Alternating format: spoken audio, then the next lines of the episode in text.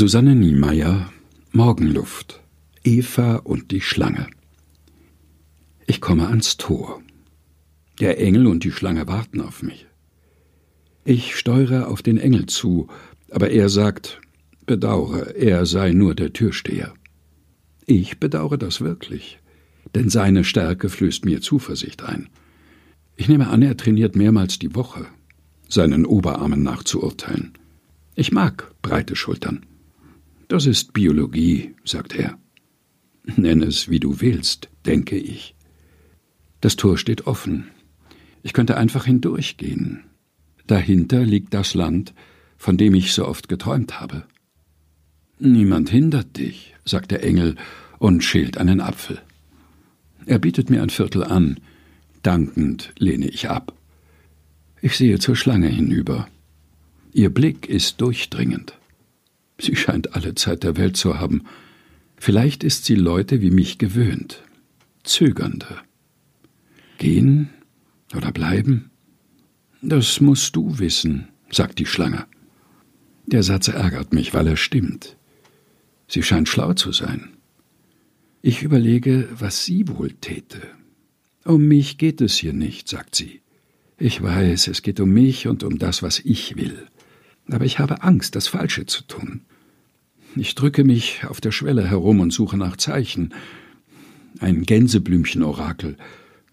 Kopf oder Zahl tut es auch. Wenn jetzt ein Kuckuck ruft, wenn die Erdbeere süß ist, wenn er anruft, vergiss doch das Wenn, schlägt die Schlange vor.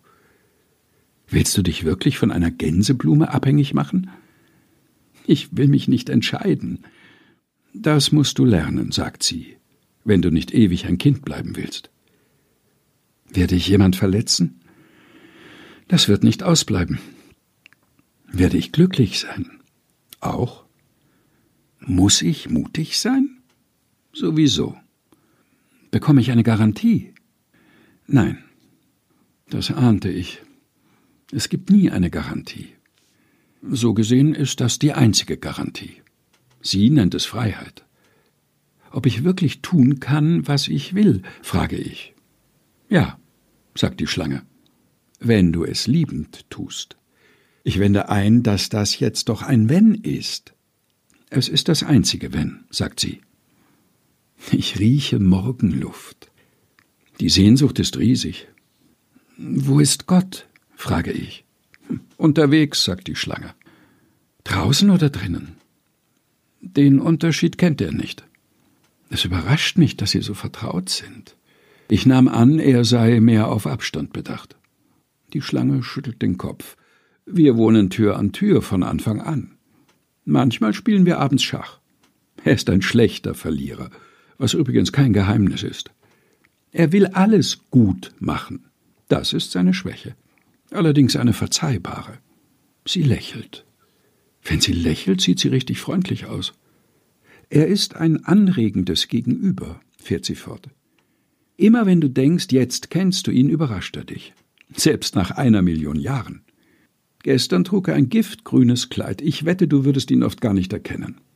Das beruhigt mich nicht gerade. Ich weiß, seufzt sie. Ihr wollt immer beruhigt werden. Das ist so ein Menschending. Daran müsst ihr wirklich arbeiten. Sie schnalzt mit der Zunge. Der Engel wirft das Apfelgerippe über den Zaun. Also, fragt sie, es wird Zeit. Raus oder rein? Rein oder raus? Die Meisen fliegen hin und her. Sie scheinen routinierte Pendler zu sein. Mein Herz gibt mir einen Schubs. Du wirst dich häuten, sagt die Schlange zum Abschied. Immer wieder. Und jedes Mal wirst du dich wundern, wie eng das alte Kleid war. Du wirst wachsen, wenn du dich nicht verschließt. Ihre Worte klingen wie ein Segen. Morgenluft. Eva und die Schlange von Susanne Niemeyer. Gelesen von Helga Heinold.